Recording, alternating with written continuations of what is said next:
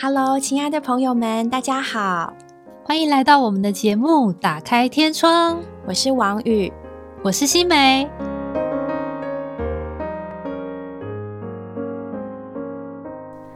Hello，亲爱的朋友们，今天是十二月二十九号，不知道几天前你的佳节度过的怎么样？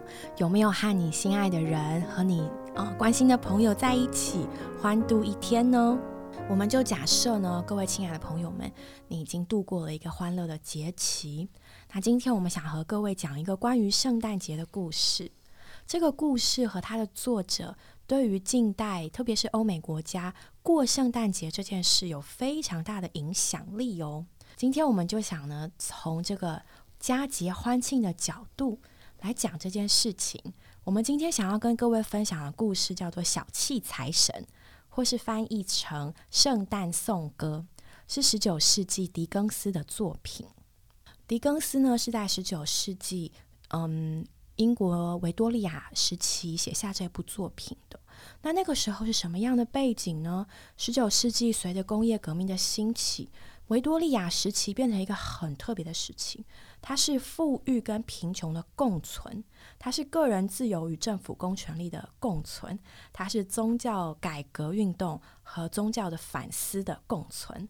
记得这些图画中的侍女们，她们会穿着非常夸张的蓬裙，嗯，可能五层六层，满满的蕾丝刺绣，然后在那一层一层的蓬裙底下呢，是一个用金鱼骨头或是铁架。做成的一个裙撑，嗯，这个裙撑呢，同时把你的臀部或者把你的那个厚重美丽的大裙子给撑起来，让你显得华贵而美丽。我觉得今天这个故事啊，我们就从这个意象来看进去好了。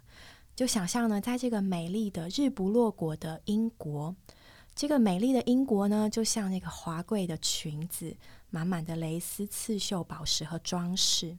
在那个厚厚的裙子底下呢，有一个沉重的骨架裙撑撑在那里，也有的那个沉重的铁丝呢束住那个女性的腰。那个束缚其实呢，就是我们今天会提到的资本主义。嗯，在这样的背景之下，我们要介绍我们今天书中的男主角史顾己。中文呢翻译有一些大小小的差异，但我们今天想用史顾己。来叫他，所以顾名思义，他就是一个非常被塑造成一个非常小气、吝啬、自私、只顾他自己的人。史顾己做什么事情呢？镜头就要回到在嗯城市的街道上，有一间办公室。史顾己和他从前的合伙人玛丽合作开了一个商业的交易所。史顾己呢，他一年三百六十五天，从早到晚。都待在他的办公室里面，他是一个怎么样的人呢？封闭，非常对。这个故事书里面形容他史顾己呢，尖锐的，就像呢那个房屋冻下来的冰柱一样，又尖锐又冰冷。在路上呢，没有一个人会和他打招呼，没有人一个人会邀请他到家里吃饭，甚至连导盲犬看到他都要把主人带走。在这一天是十二月二十四号，圣诞节的前夕，在史顾吉的办公室里面，陆陆续续的发生了几件事情。首先呢，是他可怜贫穷的老好人，他唯一的职员叫鲍勃，鲍勃冷的不得了，他没有钱买大衣。他整个房间里面只有一条炭在烧，但他不敢呢去跟他的老板要多一条炭来烧，所以他只能把他的长围巾裹得紧紧的。同时呢，在这个办公室里面又发生了一些事情。这个时候呢，史顾己的外甥叫弗瑞德，他来找他的舅舅，邀请他参加他们的圣诞节大餐，结果被史顾己毫不留情的拒绝了。过节并没有使你多一分钱。更何况呢，是那些来要求募捐的人，史顾己呢用一种非常冷血的态度，要求他们去找救济院，要求他们把穷人干脆就送进监狱里去算了。甚至他还说，这些剩余的人口根本不需要存在。这样的一个主角，圣诞夜里面发生了一件很离奇的事。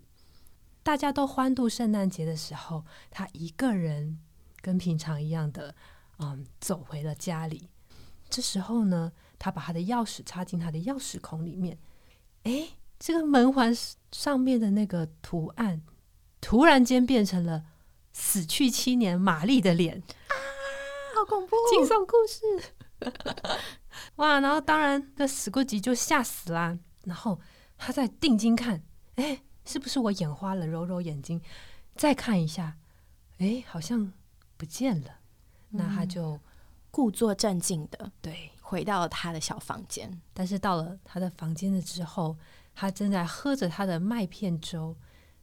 突然间，他感觉到铃声，先是一个铃铛，对，响了，然后再是他一个铃铛大力的响，然后最后是所有的铃铛里面所有的铃铛都在响。然后呢？当这个史顾吉他在那里吃着麦片粥，然后当铃声大作的时候，他本来还故作镇静，想说：“哦，有什么好吓人的？”结果呢，玛丽的鬼魂就出现在他面前了，而且呢，在玛丽的身上，她的手脚上呢，带着一条又一条的锁链，然后那些锁链的上面呢，系着钥匙啦、钱箱啊、契约啦、嗯、支票啦。大大小小的铁盒还是保险柜什么，所以呢，玛丽是整个这样 killing calling killing calling，然后又透明的走到他的面前，超恐怖的。玛丽为什么要来找他呢？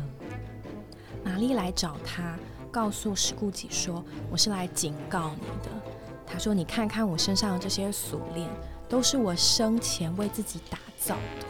我整天窝在对壁口的小角落里面算钱。”计算的一分一毫，我把钱呢锁进钱箱，我把人的债务契约一点一点的精算，结果现在呢，这一切都挂在我的身上。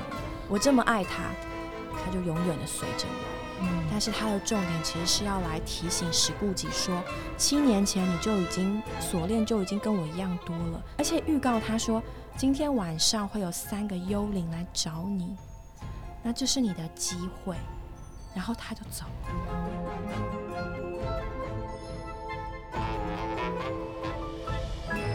第一个幽灵出现了，他告诉史顾吉说，他代表着过去。所以首先呢，这个幽灵就把史顾吉呢带到他一片绿油油的田野，带到有农舍、有乡间的大街小巷，有一群小男孩在田边奔跑。石顾吉呢，立刻激动起来。他想起那是他小时候生长的地方。这时候，他心里面莫名的有一个暖流流过，他的眼角也开始流出了第一滴眼泪。嗯，然后呢，这个幽灵又继续带他往前，看到在一个校园里面，啊，有一个小男孩坐在教室里面，他看到了一个小时候的自己。呃，那个时候的背景好像是孩子们在玩，但他是独自坐在那个寄宿学校的教室里面看书，嗯，没有朋友，被遗忘，甚至是被家人放在这个寄宿学校里面，对对，非常的孤单。嗯，这时候他的妹妹就出现了，史顾吉唯一的妹妹，她非常亲切的上来抱住了他的哥哥，并且告诉哥哥要把他带回家，不再回寄宿学校了。对，也在这个时候，幽灵就问史顾吉说：“哎，这个女孩子去哪里啦？”史顾吉告诉幽灵说：“哦，他的妹妹长大结了婚，可是后来过世了。嗯，他下了一个孩子，对，也就是史顾吉现在世界上唯一的亲人了，就是最开头我们讲的来他办公室找他的那个他的外甥佛瑞德。对，对呀，结果他。”对弗瑞德非常的无情哦。对，然后呢，之后幽灵又带他到了他从前做学徒的地方，嗯，在那里有教他做木工的老板，还有他一个很棒的同事，哎，同学吗？他的同伴，他的同伴。那他们也在那里啊，欢度了那一次的圣诞佳节。对，在那里大家一同的跳舞，一同的吃饭。哇，他看着看着这些情景。都是他曾经投入过，并且领受过的那些激动，哎，对，这些激动已经好久好久不曾发生过了。然后呢，他就在他壮年的时候遇见了他的爱情，但是呢，他怎么样对待他的爱情的呢？画面来到一位穿着丧服的少妇，眼中含着泪水。她告诉史顾己：“我们的誓约已经不在了，你变了，你的个性变了，你的心也变了，你所有的希望只剩下一个，就是金钱。以前我们两人同心时，虽不富裕，但幸福近在眼前。现在我们不同心了，只留下悲戚。”贝尔小姐说。我就放你走吧，祝你自己选择的人生能幸福快乐。于是贝尔离开了他，两人就此分手了。嗯，看到这里的时候呢，石固吉已经没有办法再看下去，他不断的哀求那个幽灵能够结束这一切，不要让他再看了。但是呢，幽灵仍然带他进一步的看到，嗯，离开他的这位女朋友贝尔他的结局。就看到几年之后，贝尔呢和她的丈夫住在一个普通的房子里面，家里呢充满了孩子，充满了孩子的吵闹声，乱七八糟的。对，玩具啊，礼物啊，丢来丢去啊，欢乐的叫声啊。这时候他就看到一个呢，一个男子带着大大小小的纸包走进门，然后呢，还才进门呢，孩子们就冲上去扒向他，把他的纸包拿走啊，跳到他身上啊，吵吵闹闹的。然后呢，贝尔也和她的女儿开开心心的上去迎接她的丈夫。然后呢，她的丈夫告诉贝尔说：“我看到你的老朋友史顾己。”仍然一个人坐在那个写字楼的里面。嗯，这时候史孤己突然觉得有一点羡慕那个男子哦。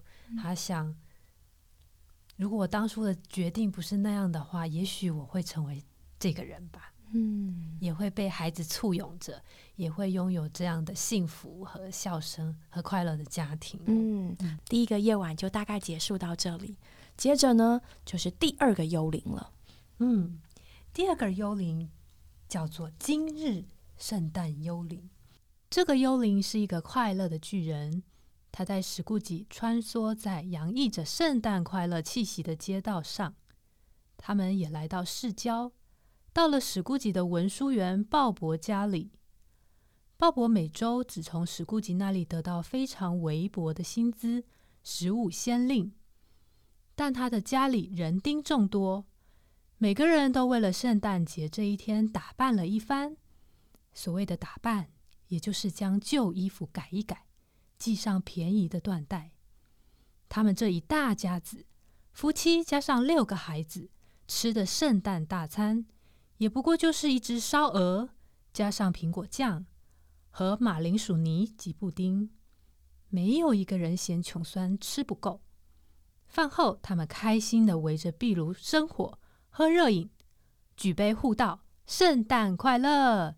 愿神保守我们每一个人。”就在这样一个嗯平常普通的家人里，石顾己呢看到了一个最触动他心的人。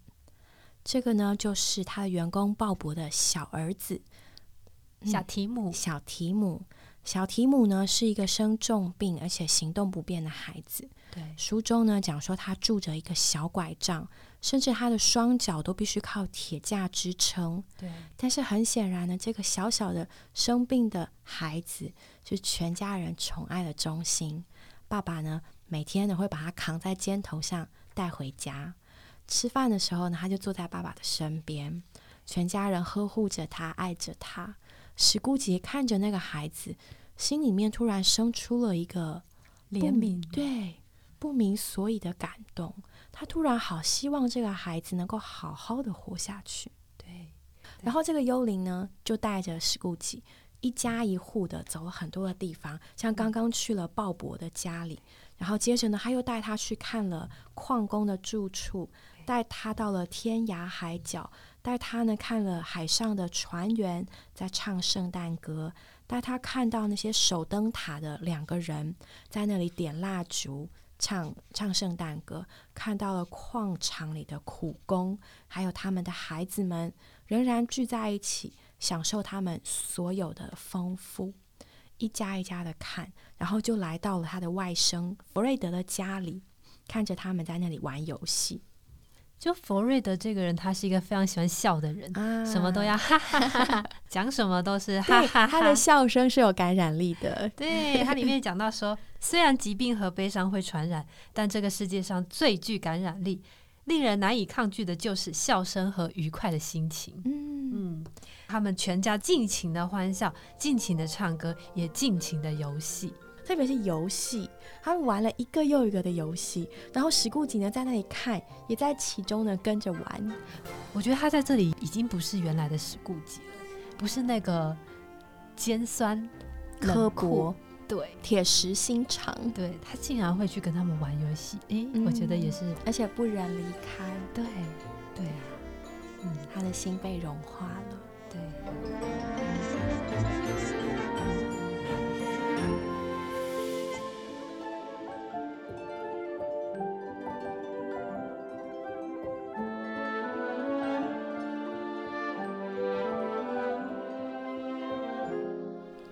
接下来就是第三个幽灵，代表着未来。这个幽灵呢，最令史顾吉恐惧的是，它根本没有形体，它只是一团的黑影，一团呢抓住他、扯着他不由自主往前的黑影。这个黑影呢，把史顾吉带到了一个冷清的早晨。他看到呢，在街角有一些商人在讨论，讨论某人离开了。他们还开玩笑说要去他的丧礼吗？啊，我不想戴黑手套。有吃的吗？没有吃的，那我不要去了。后来，他们离开繁忙的街角，来到城里一个偏僻晦暗的地方，有一间门面低矮的当铺，专收各种破铜烂铁。史孤吉和幽灵才刚走近，就看见几个形迹可疑的人偷偷摸摸的溜进店里，把手中的包袱扔在地上。他们变卖的东西都很奇怪，看起来没什么价值，有印章、袖扣、衣服、毯子，甚至还有一包床帐连同挂钩。当铺老板说：“你连床帐也要拿？”对方立刻回答：“对他这种人就不必客气，不拿白不拿。好衬衫让他穿着下葬都是糟蹋，还不如拿来变卖。那个缺德的守财奴。”生前对人好一点，今天就不会落得这下场。石顾吉惊恐的听着他们七嘴八舌的讨论着一个像是罪大恶极的人，然后呢，也随着这个幽灵的指引，他看到了一个躺在床上孤零零的尸体，在这个尸体的周围呢，光秃秃的，什么东西也没有，只有一条破被单盖住它。他想着想着，不禁毛骨悚然，觉得这个人也太惨了吧！这个人的下场，他也想，如果现在这个人复活了，不晓得第一个念头会是什么。他看到旁边的人都这样的对待他，甚至是觉得他的死亡是可喜可贺的，他还会这样对待他身边的人吗？这个人到底是谁呢？史顾吉在这个过程中不断的问着那个幽灵，但那个幽灵呢一句话也没有回，只带他看了一幕又一幕。最后，这个幽灵就把他带到一个郊外的坟墓，杂草丛生，显然是被人遗忘的。这个幽灵的手就一指，让史顾吉看到这个墓碑上赫然的写着他的名字 Ebenezer Scrooge。天哪！原来呢，在这整段里面，那个死去的人就是他。他看到从前那些他所讨好的那些富商，对他的离去是何等的漠不关心；与他往来的那些商人呢，非常的冷漠，没时间不去。然后呢，他看到那些走前最后照顾他的人。是多么的厌恶他，厌恶到甚至连他身上穿的好衬衫都要剥下来，连他床的那个木幔都要拿去偷走。他看到他的过去呢，使得他的债务人在私底下偷偷的欢喜，谢天谢地，他走了，再也不会有比他更无情的债主了。他也看到他过去的职员失去了心爱的小儿子，可能是因为没有得到足够的医疗和照顾。他看到他的将来只剩了一个被草掩盖的墓碑。他揪着幽灵的长袍，哭喊说：“幽灵啊，听我说，我已经不是过去的我了。我经历了这些，我不再是原来的我了。好心的幽灵啊，求你发慈悲的心怜悯我，替我求情，答应我，只要我重新做人，你给我看到的那些景象就有可能改变。我会打从心底去尊敬圣诞节。”一年都存着敬意，我会活在过去、现在、未来所看见的一切。我会牢牢的记住这三位幽灵，我不会忘记你们带给我的教训。哦，请告诉我，我还能不能有机会把墓碑上的字擦掉呢？痛苦不已的史顾己，他抓住幽灵的手，不过幽灵的力气比他更大，后来就甩开了他的手。后来，幽灵缩小了，黑袍也跨了下去，变成了一根床柱，他就醒来了。石顾己从噩梦中吓醒，他紧紧的抓住他床柱的上的赵曼啊，还在，还在，我还活着。他立刻跳起来，他说：“从现在开始，我要同时活在过去、现在和未来。”他拉开了窗帘，看见了阳光。他从来没有看过这么美的景象。他听到了小男孩呢吹口哨、唱歌从窗边经过。他从来没有听过这么好的声音。前一个晚上他还把人家赶走。这时候他就抓着那个小男孩说：“去，去帮我从街上买最大那只火鸡来，我给你双倍的跑腿费。”小男孩说：“真的吗？”石顾吉说：“对，去，赶快帮我买下胎来吧。我是说真的，我是说真的，把鸡送来给我，我就给你一先令。”要是你能够在五分钟内送过来，我就给你半克郎。然后呢，他变得非常的开心，看到什么都非常的雀跃。他穿上最好的衣服来到街上，看着这些街头人潮的涌现，就像今日幽灵带他看过一样的街景。他在这个路上走着，笑颜逐开的看着每一个人，看起来每一个人都是这么的快乐洋溢。然后有一些人和善的对他说。早安，先生，祝您圣诞快乐。石谷鸡说，他觉得这是一生当中听过最愉快的、最美妙的声音了。接下来，石谷吉他立刻冲去了那个前天和他来募款的那些那些人的办公室，冲进去呢，捐了一大笔钱，甚至呢，连他觉得他以前这么多年来从来没有捐过一毛钱，通通都要补上。然后他一路上一边走呢，一边和小孩们打招呼，和乞丐攀谈，然后呢，对每一个他所看到的人说圣诞快乐。而且他做梦也想不到，他居然已经朝着外甥家的方向前进，鼓起勇气敲门，咚咚咚，你家主人在吗？打开门的时候，根本就把他们吓坏了。啊，这是谁呀？天哪，这是哪位？他说：“是我，我是你们的舅舅史顾吉，我来围炉了。你们愿不愿意让我加入呢？”结果史顾吉就享受了一段非常丰盛的晚餐，还有加加入了真正的加入了他们的游戏。第二天呢，回到办公室，然后他等着鲍勃来。鲍勃还没开门，赶紧脱下帽子，拿下围巾，飞快的坐到他的小凳子上，生怕这个他的老板会斥责他。这时候非常有趣哦，史顾吉还故意装出那种可怕的声音：“搞什么啊？拖到现在才来，你给我过来！我再也不能忍受这种事情了。”哦，很抱歉，我玩的太开心了，先生，我确实是迟到了。对，然后呢，史顾吉就用可怕的声音说：“我再也不能忍受你了。”所以呢，所以他就用力的戳了鲍勃的背心一下。所以我要帮你加薪，要帮他加薪。对，鲍勃吓得差点没从椅子上掉下来，一时间他还真想用尺把史顾吉打倒，抓起来，叫人拿一件精神病患穿的紧身衣过来给史顾吉穿上。他大以为他疯了吧？精神不正常，怎么会讲这种话？石顾吉一脸真诚的说：“圣诞快乐，鲍勃！圣诞快乐，我的好伙伴！祝你有一个更愉快的圣诞节。这是我这么多年来早该给你的。我要给你加薪，还要努力的帮助你辛苦的家人。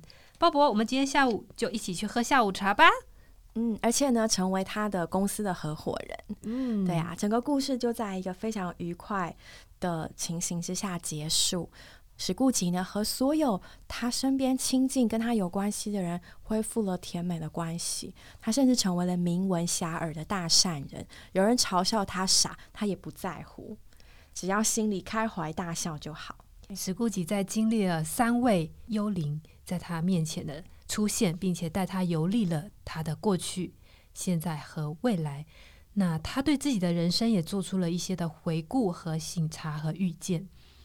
在那个晚上，他经历了痛苦、震惊、恐惧和懊悔。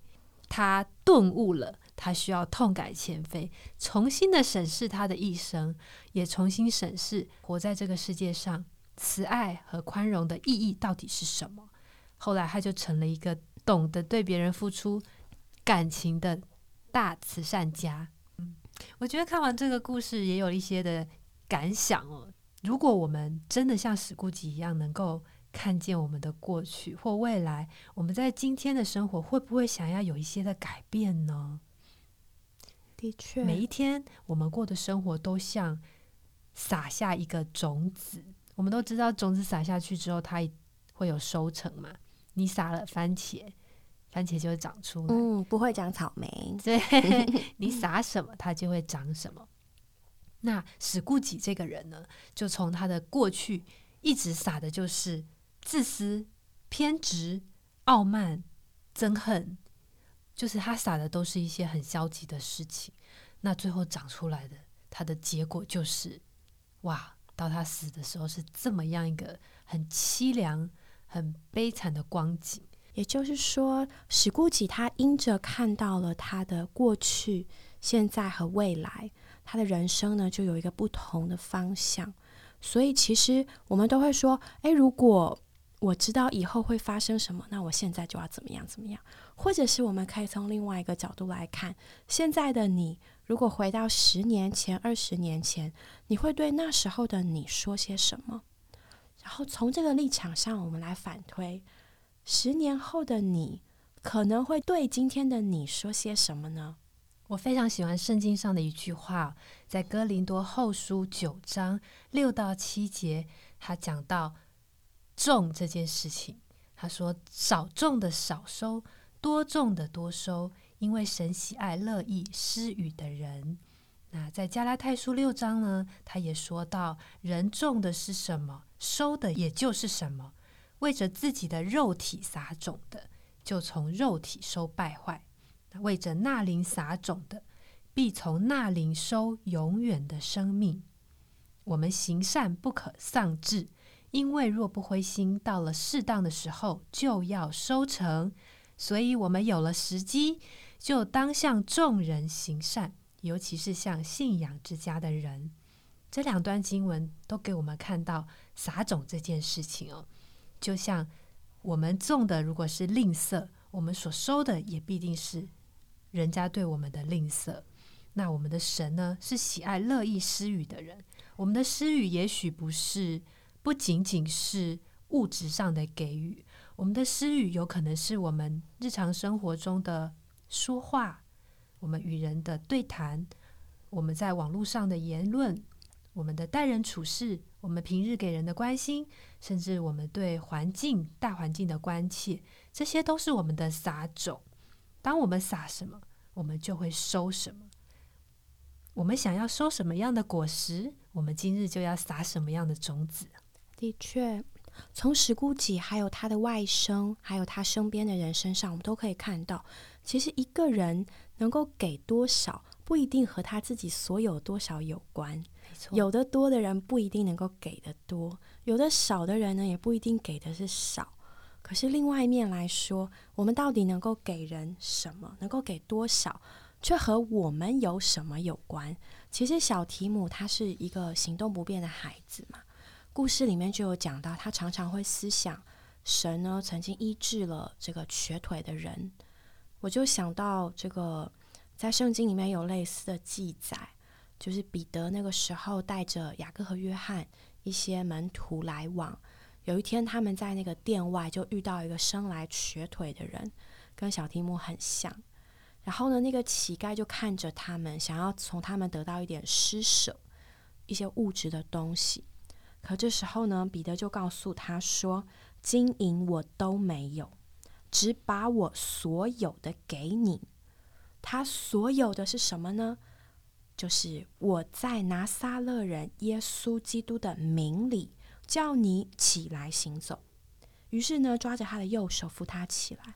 结果那个人的脚啊，就立刻健壮，他又跳起来站着，而且呢又行走。”还跟着他们进了店，走着跳着赞美神。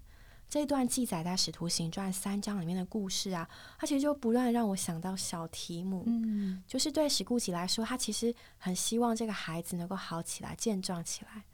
但是呢，那个幽灵也给他看见，小提姆的将来其实是一个小小的空椅子、小小的坟墓，还有一个小小的拐杖。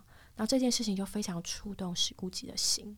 其实我觉得也蛮有感触的，就是史孤吉呢可以给他一些物质上的援助，但是如果我们从圣经这个故事上来看，就会觉得非常感动。曾经呢有人金银都没有，可是他可以在拿撒勒人这个贫穷的小木匠拿撒勒人耶稣基督的名里，叫一个人起来行走。对这一个人来说呢，金碧辉煌的大教堂跟他毫无关系。起来行走才是他真正所需要的，所以，我们到底能够给人什么呢？只是给金银呢，还是给他一个他真正所需要的？嗯，所以我们有时候似乎贫穷，外面贫穷，却可以叫许多人富足。我们叫人富足的，不是外面的金银财宝，而是使人的心灵上得着那个富足。有的时候，我们似乎忧愁。外面似乎是有一些困难的环境，可是我们却能够常常喜乐，因为我们里面有一个不同的生命。这个生命是叫我们能够冲破一切的限制，叫我们能喜乐的。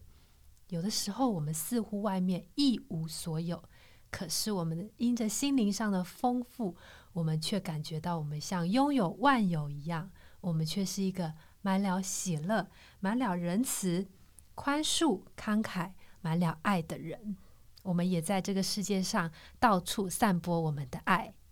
二零二一年就要结束了，我们感谢各位听众在这年对我们的支持，谢谢你们一直收听这个节目。在二零二二年，希望大家也继续的支持我们。愿神祝福你们，神要给你一个你意想不到的祝福。在岁末年终的时候，我们再说，谢谢你们的支持。愿神祝福你们，祝大家新年快乐！新年快乐，Happy New Year！明年见，拜拜，拜拜。